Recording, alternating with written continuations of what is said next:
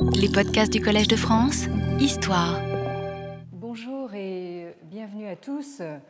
Euh, désolé de ce, de ce, léger retard qui est dû à une combinaison de, des euh, embarras de Paris qui sont loin d'être un mythe et de quelques petits problèmes techniques, comme vous pouvez le voir. Euh, donc nous nous retrouvons dans cet euh, amphithéâtre Marguerite de Navarre, où peut-être certains d'entre vous étaient déjà là l'année dernière et m'ont accompagné et soutenu lors de mes débuts très angoissants et angoissés dans cette vénérable institution. Et je peux vous dire que la deuxième année, c'est pas mieux. Euh, Ceux-là se souviendront que j'ai commencé mon premier cours en proposant une revisite du Confucius des entretiens. En chinois, euh, le yu, donc euh, je pourrais vous montrer les caractères chinois une fois que nous aurons euh, régler ces problèmes euh, techniques. Je rappelle à ce propos que les cours du Collège de France sont disponibles en podcast sur le site internet du Collège et que vous pouvez les suivre à tout moment par ce moyen. Comme je l'ai dit en commençant l'an dernier, c'est avec une traduction des entretiens en français que j'ai fait mes premières armes en sinologie il y a quelques 30 ans déjà. Mais il se trouve aussi que nous assistons actuellement à un spectaculaire retour de Confucius en Chine continentale, et je pense que même vous d'ici, vous n'avez pas pu euh, y échapper, et c'est ce phénomène que l'on peut d'ores et déjà considéré comme un phénomène de société que j'ai choisi comme point de départ d'une démarche à rebours en quelque sorte. L'année dernière, nous avons vu comment la figure de Confucius s'est trouvée étroitement mêlée aux vicissitudes de ce qu'on pourrait appeler la longue marche de la Chine vers la modernité occidentale, la grande question étant dans quelle mesure la Chine a-t-elle besoin de tabler sur son passé confucéen, s'entend, pour assurer un fondement stable à une société en pleine mutation, ou bien au contraire dans quelle mesure a-t-elle besoin de faire table rase du passé pour avoir les coups des franches dans la course à la modernité? Pour les intellectuels chinois du XXe siècle, la grande question a été et est toujours dans une certaine mesure comment se fait-il que tout ce qui a fait le fondement de leur grande civilisation soit aussi contraire au fondement de la modernité occidentale qui a pris le dessus de manière incontestable dès le milieu du XIXe siècle. Nous avons vu en particulier comment, de sage suprême et quasi divinisé qu'il était dans la tradition impériale chinoise comment Confucius est brusquement tombé de son piédestal au cri de Abat la boutique de Confucius. Hein, euh, en chinois, donc euh, Ta Dian, c'est-à-dire littéralement euh, Abat la boutique de la famille Krong. Ce slogan a été le cri de ralliement du mouvement du 4 mai 1919, dont je vous parlais déjà l'année dernière, pour qui modernisation était synonyme d'occidentalisation. Donc, euh, vous avez ici, sur euh, ce glossaire, donc les caractères chinois pour euh, le c'est-à-dire donc les entretiens de Confucius en chinois, et sur la ligne en dessous, donc ce fameux slogan du 4 mai 1919 que j'ai traduit librement par Abba Confucius, mais qui signifie donc la, boutique donc, de, la famille Cron. Donc cet euh, iconoclasme du 4 mai a eu pour conséquence une alternative très claire. Soit il fallait séculariser Confucius pour rendre son enseignement apte à s'intégrer dans le processus de modernisation.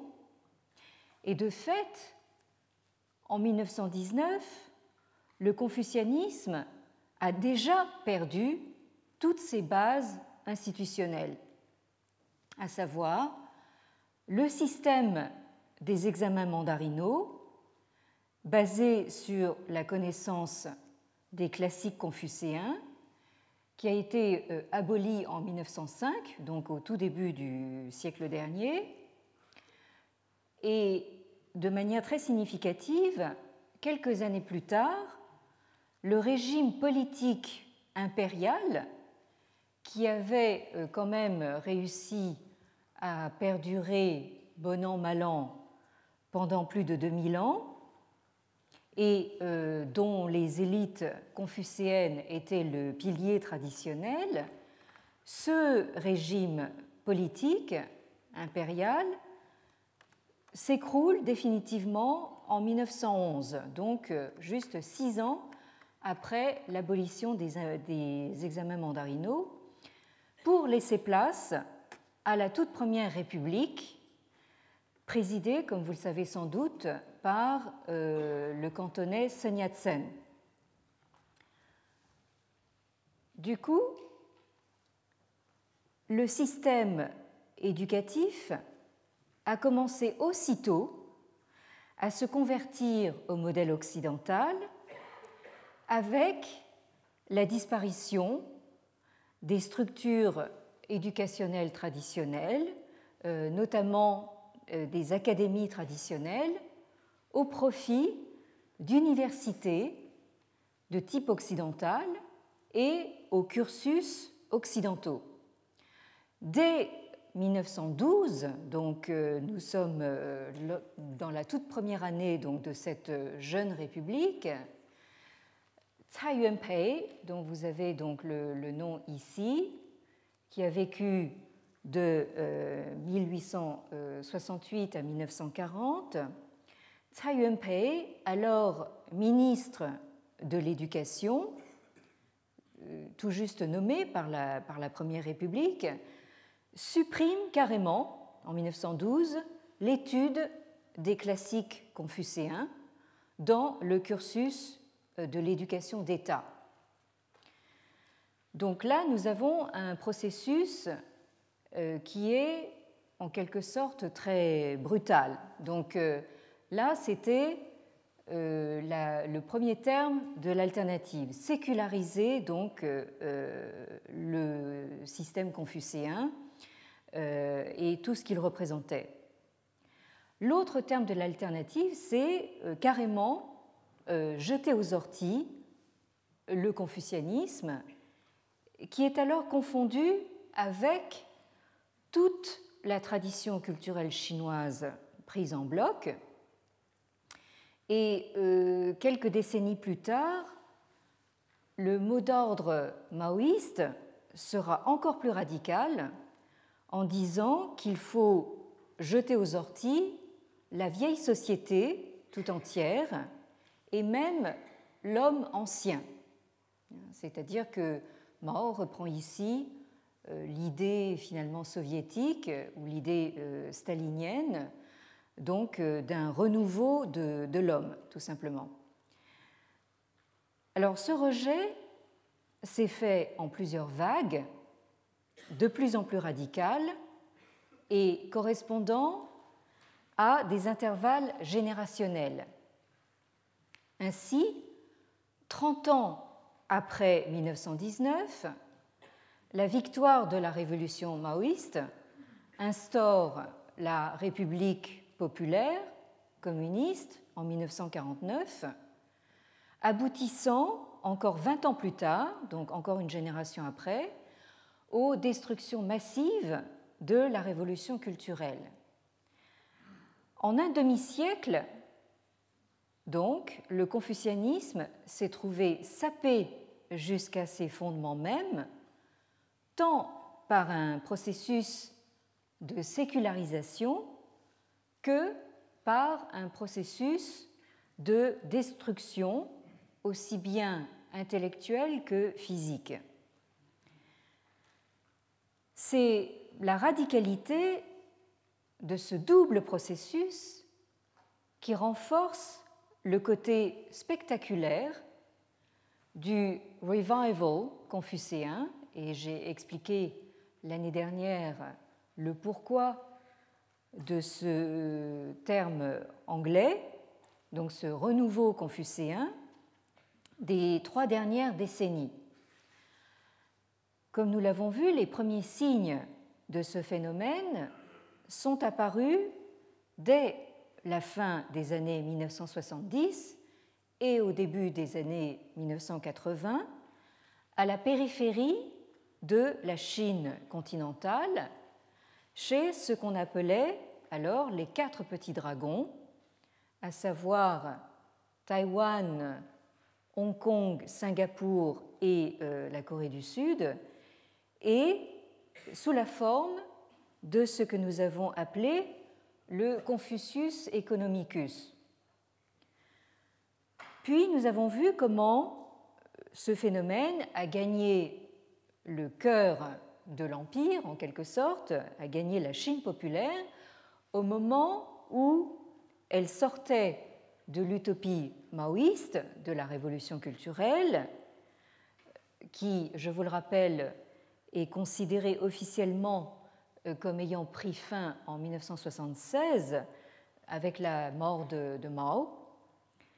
Et euh, nous avons également vu comment, depuis une génération, ce phénomène s'est diffusé sous les formes les plus diverses et dans toutes les sphères et toutes les couches de la société chinoise, depuis les milieux euh, dirigeants et les élites intellectuelles jusqu'au milieu populaire.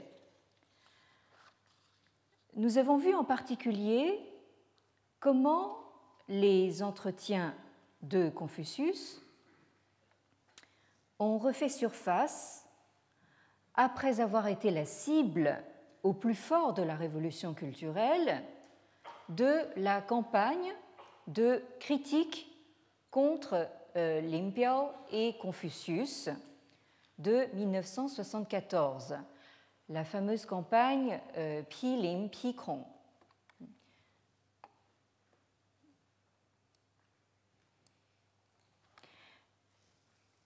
Alors 1974, je le rappelle, est précisément l'année du voyage en Chine du euh, très célèbre groupe tel quel, dont euh, témoignent les carnets de voyage en Chine de Roland Barthes, publiés récemment chez Christian Bourgois. Pour ceux d'entre vous qui seraient nostalgiques de cette euh, époque, vous pouvez vous reporter donc à ces carnets.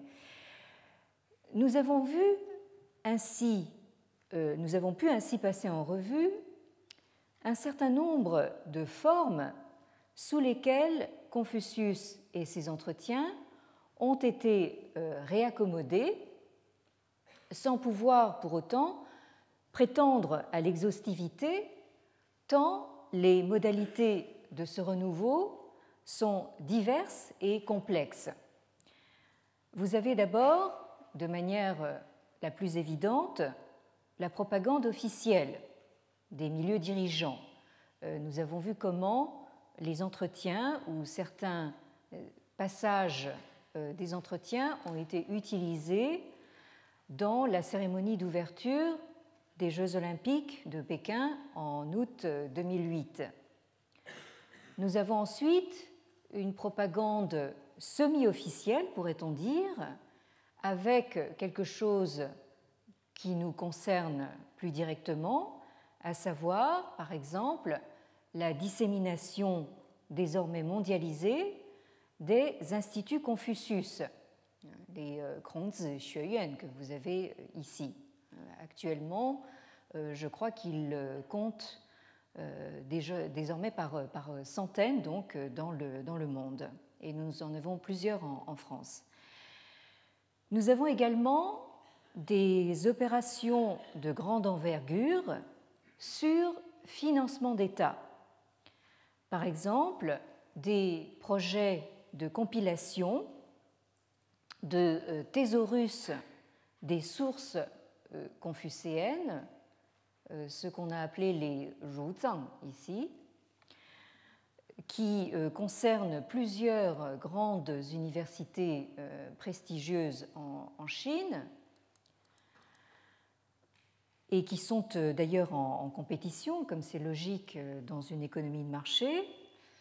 Et il y a même un projet de traduction des classiques confucéens qui est en cours euh, dans toutes les grandes langues du monde.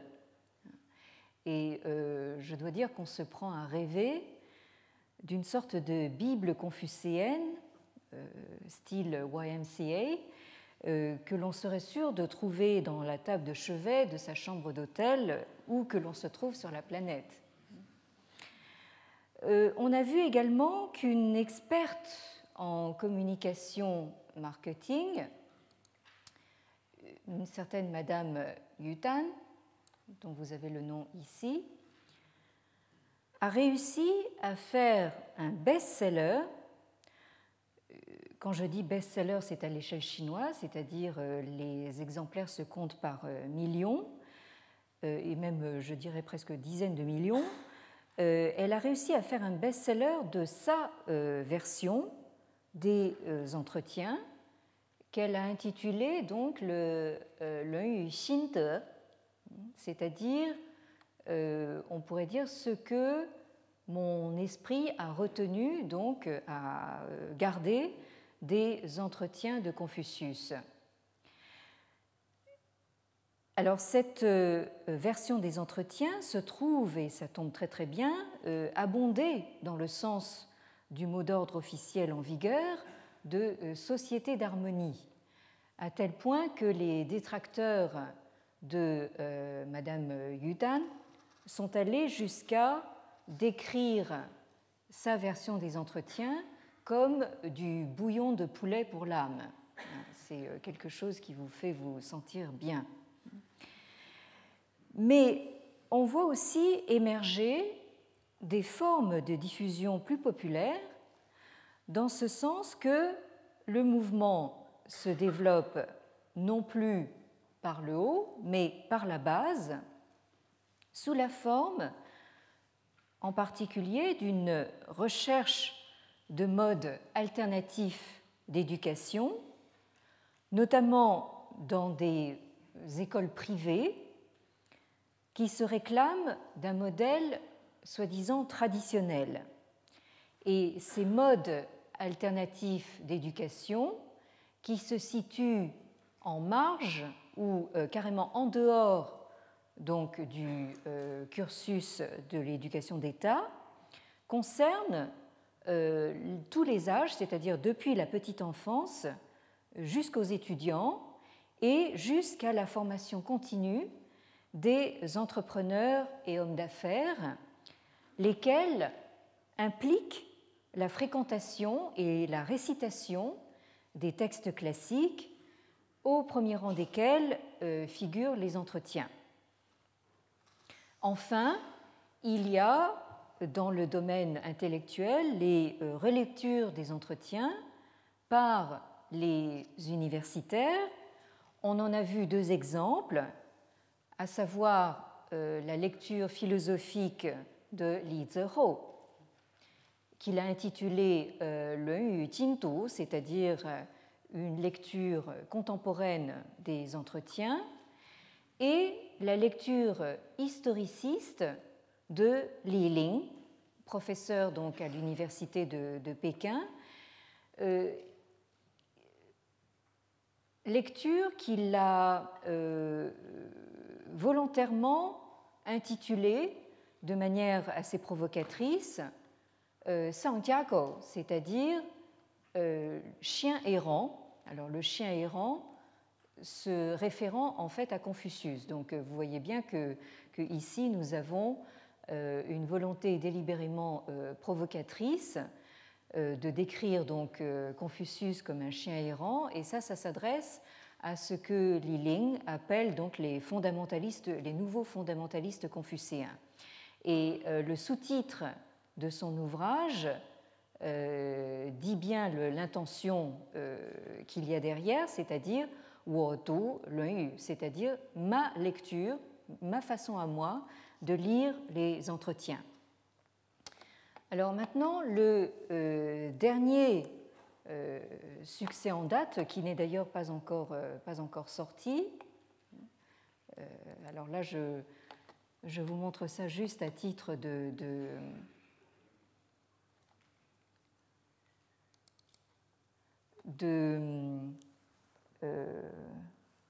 comment dire, de, de, preview, comme on, dit en, anglais.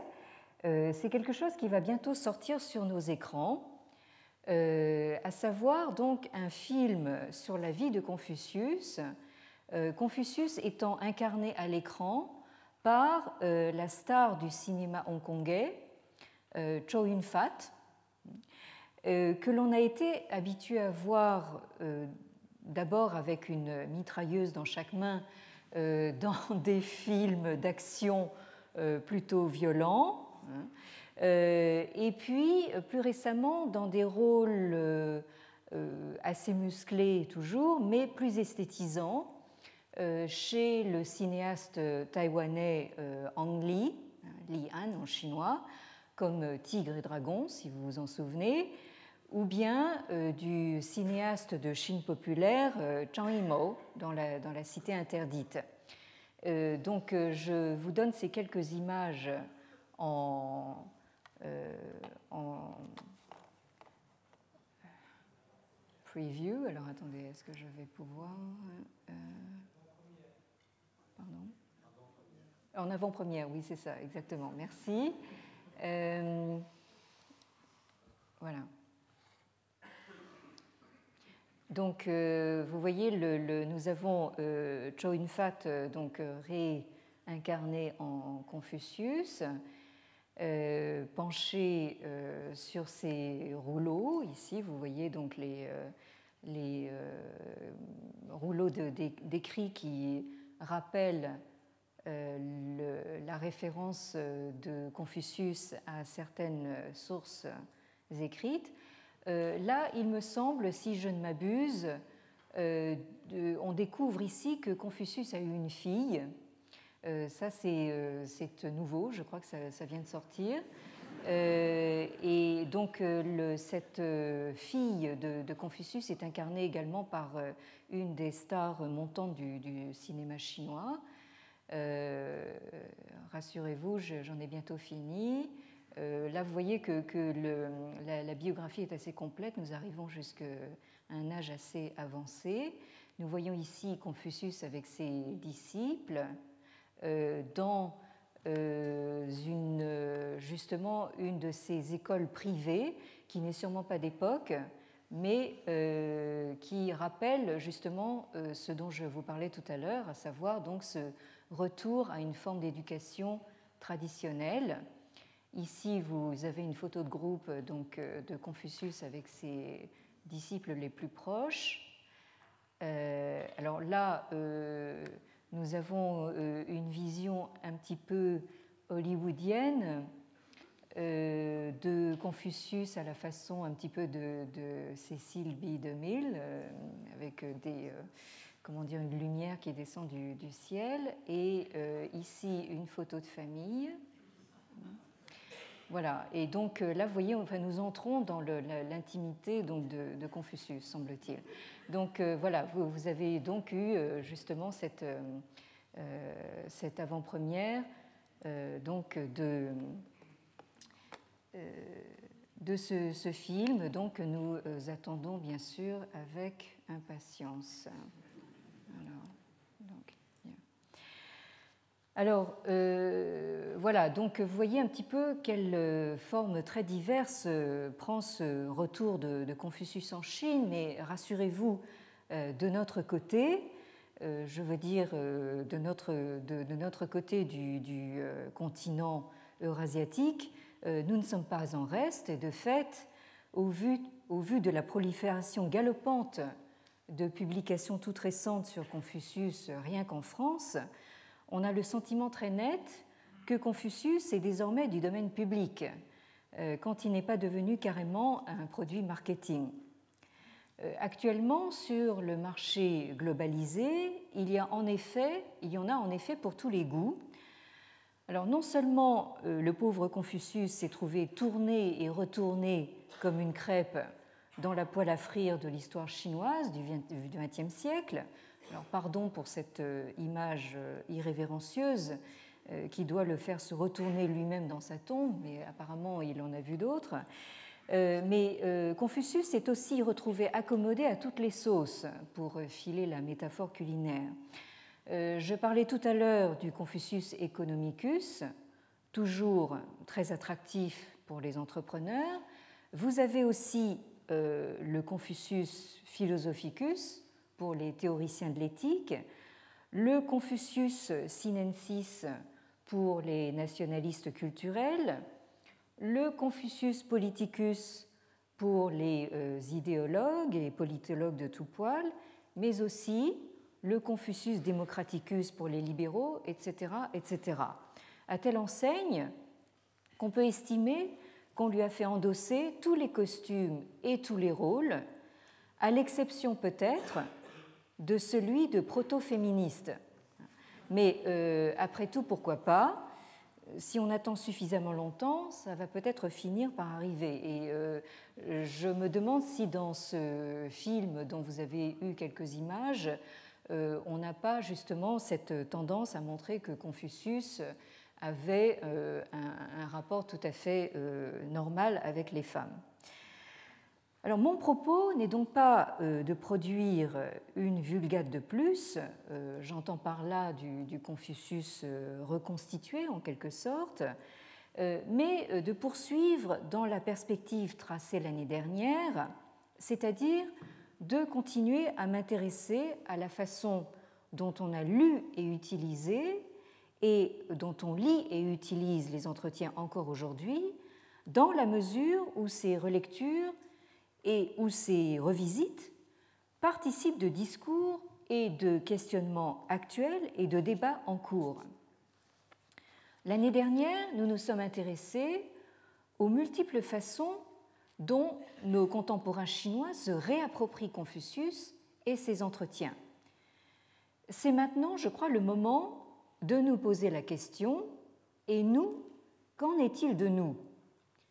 À travers quelles lunettes occidentales, par quoi j'entends essentiellement européennes et nord-américaines, à travers quelles lunettes donc lisons-nous les entretiens et quel Confucius voyons-nous à travers ces lunettes?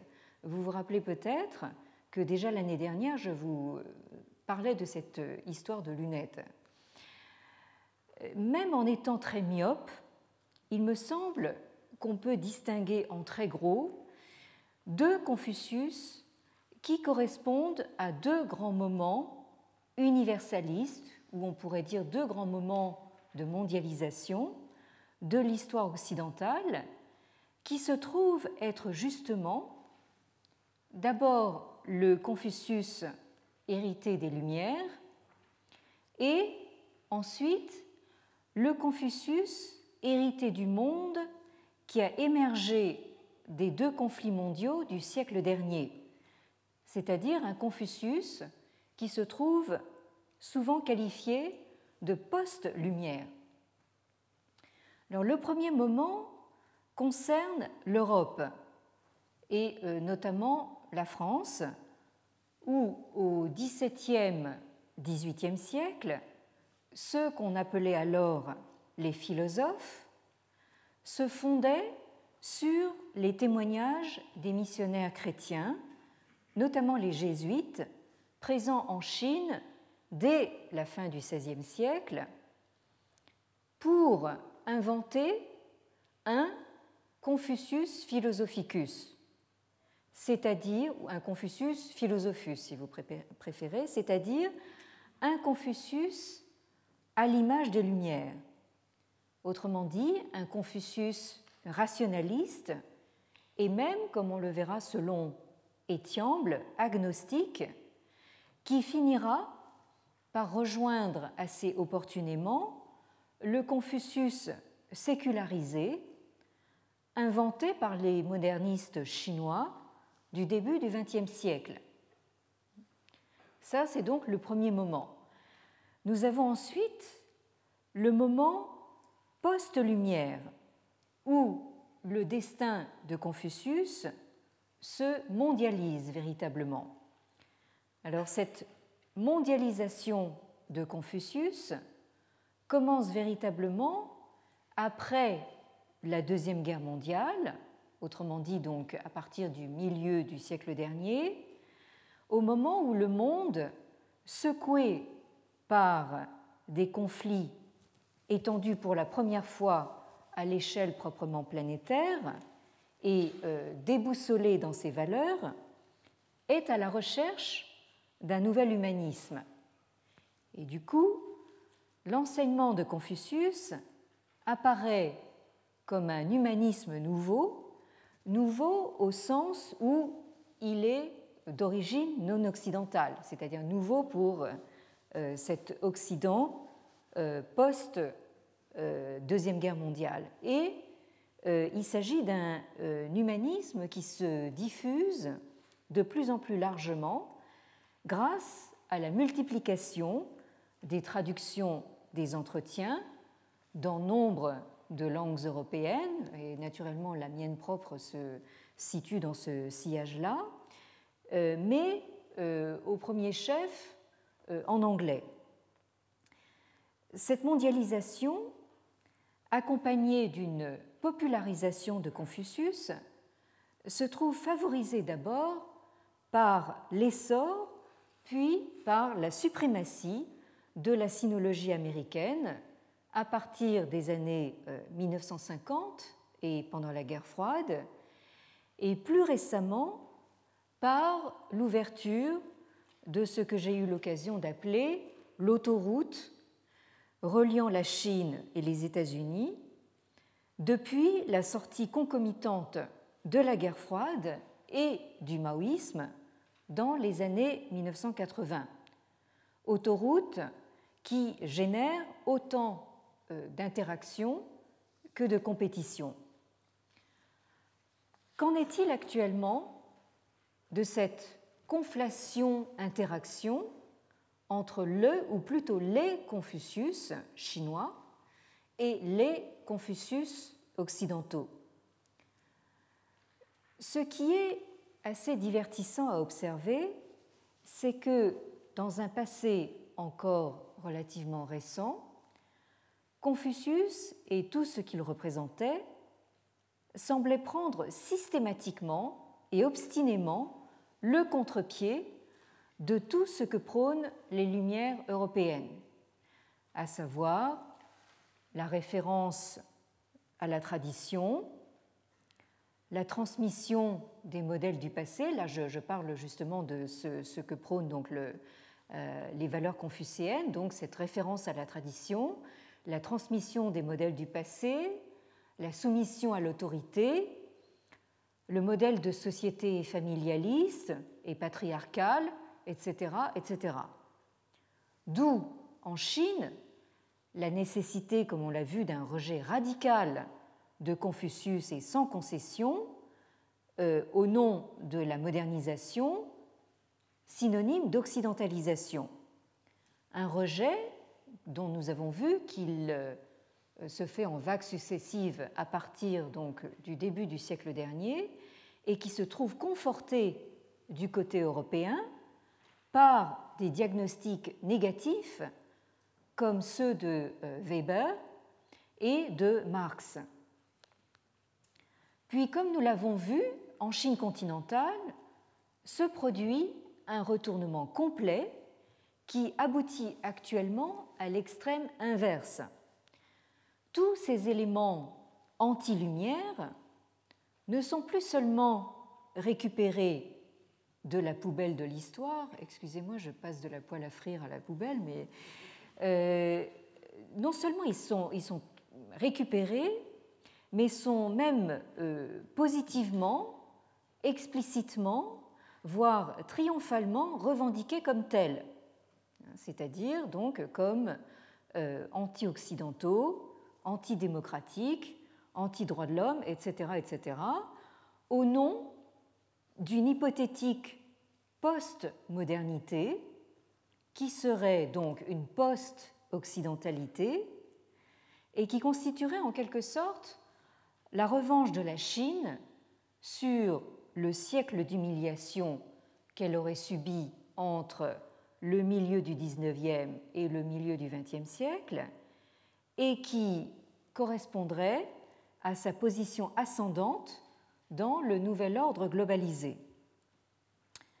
En un siècle, on est donc passé de la politique de reconnaissance, c'est-à-dire euh, d'une revendication par les intellectuels chinois du début du XXe siècle d'une dignité philosophique, d'une dignité scientifique euh, pour la tradition chinoise, c'est-à-dire qui consiste à chercher des précédents ou des équivalents des catégories occidentales dans la tradition chinoise. Donc nous sommes passés de cette politique de reconnaissance à une Chine décomplexée et maintenant ouvertement conquérante. Aujourd'hui, on entend un nombre croissant d'intellectuels chinois qui ne se gênent même plus pour clamer haut et fort que non, la Chine n'a pas besoin de la démocratie et des droits de l'homme, et vous avez à ce titre des euh, ouvrages de propagande nationaliste euh, qui s'intitulent euh, Zhongguo Kei Shuobu. La Chine est capable de dire non. Donc, non, la Chine n'a pas besoin de l'Occident, de, sa démocratie et de ses droits de l'homme, et que oui, la Chine a ses ressources propres, non seulement pour penser son avenir, mais aussi pour proposer, avant éventuellement de l'imposer, euh, de proposer au monde une voie chinoise, euh. Alors les ingrédients de cette voie chinoise euh, varient selon les courants, voire selon les individus, mais il est un ingrédient qui se retrouve dans toutes les recettes. C'est la référence à, entre guillemets, la culture plurimillénaire de la Chine, le slogan officiel étant, je vous le rappelle, Nous autres les Chinois, nous pouvons nous enorgueillir de 5000 ans de civilisation continue. Euh, et euh, il y a plus spécifiquement la référence au confucianisme, en chinois euh, Tia ou Zhu Xue, c'est-à-dire donc l'école des Zhu, c'est comme ça qu'on.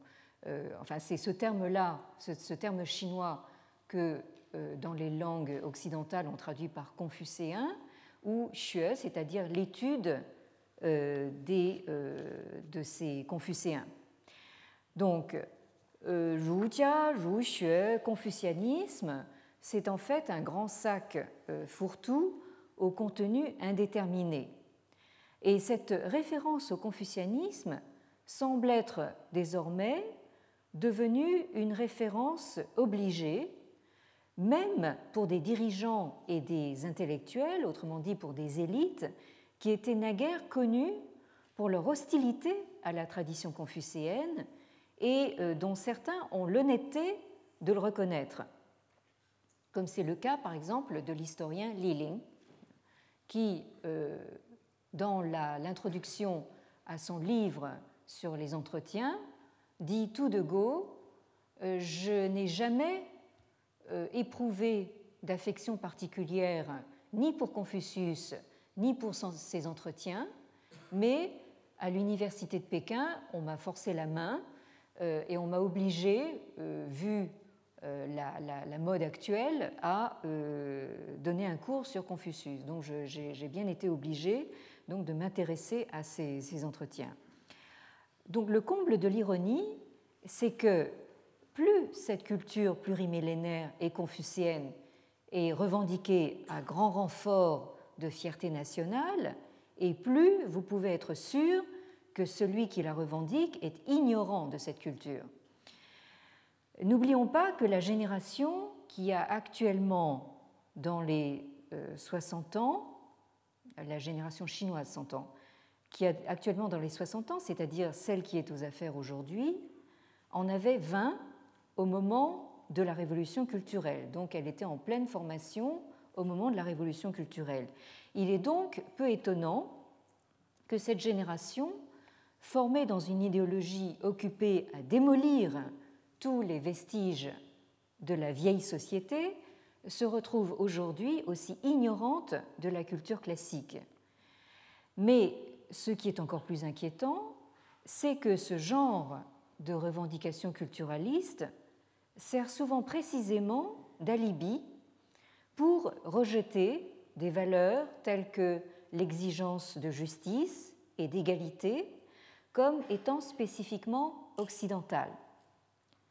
Alors pendant ce temps, du côté occidental, et quand je dis occidental, je veux toujours dire européen et surtout nord-américain en l'occurrence, du côté occidental se font jour des questionnements critiques précisément sur des valeurs qui se sont imposées comme universelles, telles que la démocratie, les droits de l'homme, etc., mais dont certains se demandent si elles ne seraient pas en réalité eurocentriques ou euh, spécifiques à la culture euh, occidentale, autrement dit euh, spécifiquement culturelles, et s'il ne serait pas nécessaire de réexaminer la manière dont les sociétés occidentales pratiquent la démocratie. Et euh, ces euh, mêmes personnes se posent la question de savoir si la démocratie doit nécessairement se présenter sous la forme la plus répandue actuellement de régime parlementaire, par exemple. Et certains qui euh, commencent à s'intéresser très fort à la Chine vont encore plus loin en se demandant si des traditions non occidentales, notamment la tradition chinoise, n'offriraient pas des ressources pour concevoir des hypothèses et des formules alternatives. Alors je précise tout de suite, loin de moi l'idée qu'il y aurait convergence ou euh, alliance objective entre les revendications du nationalisme culturel chinois d'une part et de l'autre les interrogations et les auto-remises en question occidentales qui, elles, j'y insiste, restent de nature intrinsèquement réflexive et critique, bien que, bien qu'il y ait un réel danger d'exploitation idéologique d'une convergence montée en épingle. Donc là, je crois qu'il faut la plus grande vigilance. Pour moi, l'important est d'observer ce qui se passe sous nos yeux en Chine, mais tout autant de voir et de savoir clairement d'où nous l'observons et d'où nous parlons. Ce qui m'amène à réaffirmer une fois de plus ma conviction qu'il ne peut y avoir de réflexion critique que fondée sur une mise en perspective historique. Alors après l'état des lieux et des enjeux qui nous a occupés l'année dernière et sur lequel nous reprenons le fil cette année, il nous faudra prendre du champ historique puisque nous parlions de cinéma tout à l'heure, si vous voulez, il nous faudra faire un zoom arrière, afin d'y voir un peu plus clair dans les débats qui sont menés aujourd'hui autour de questions soulevées par le texte des entretiens et qui ont trait à des problèmes concernant le monde actuel. En particulier, que faut-il entendre par des notions euh, que l'on nous sert quasi quotidiennement, comme euh, tradition, rite, piété filiale, valeur familiale, relations hiérarchisées, etc., à la fois dans la relation entre ces notions et l'enseignement de Confucius, et euh, avec les traces qu'il a laissées dans les traditions chinoises d'un côté, et en même temps dans leur relation à nos propres problématiques en matière d'éthique, de politique et de société. Pour ce faire, il faudra nous assurer de ce dont nous parlons. De quel Confucius parlons-nous? De quelle lecture des entretiens parlons-nous? Comment s'est constitué ce texte? Tel que nous le connaissons aujourd'hui. Quelle relation a-t-il en réalité avec Confucius? Ce genre de questionnement va nous obliger, une fois de plus, à tenir les deux bouts, comme j'y insistais l'année dernière, c'est-à-dire, d'une part, examiner différents types de discours et de l'autre, plonger ou même prendre un bain dans les textes. Voilà donc le programme pour cette année. Et maintenant, comme euh, je l'annonçais tout à l'heure, et je pense que nous allons euh, réserver le propos pour euh, la prochaine fois, nous allons devoir voir comment nous nous sommes habitués à nous représenter et à lire Confucius ici, dans la tradition européenne, en commençant par ce moment donc de l'Europe des Lumières dont je parlais tout à l'heure. Donc merci encore une fois à vous d'être venus et peut-être à la semaine prochaine. Retrouvez tous les podcasts du Collège de France sur www.collège-de-france.fr.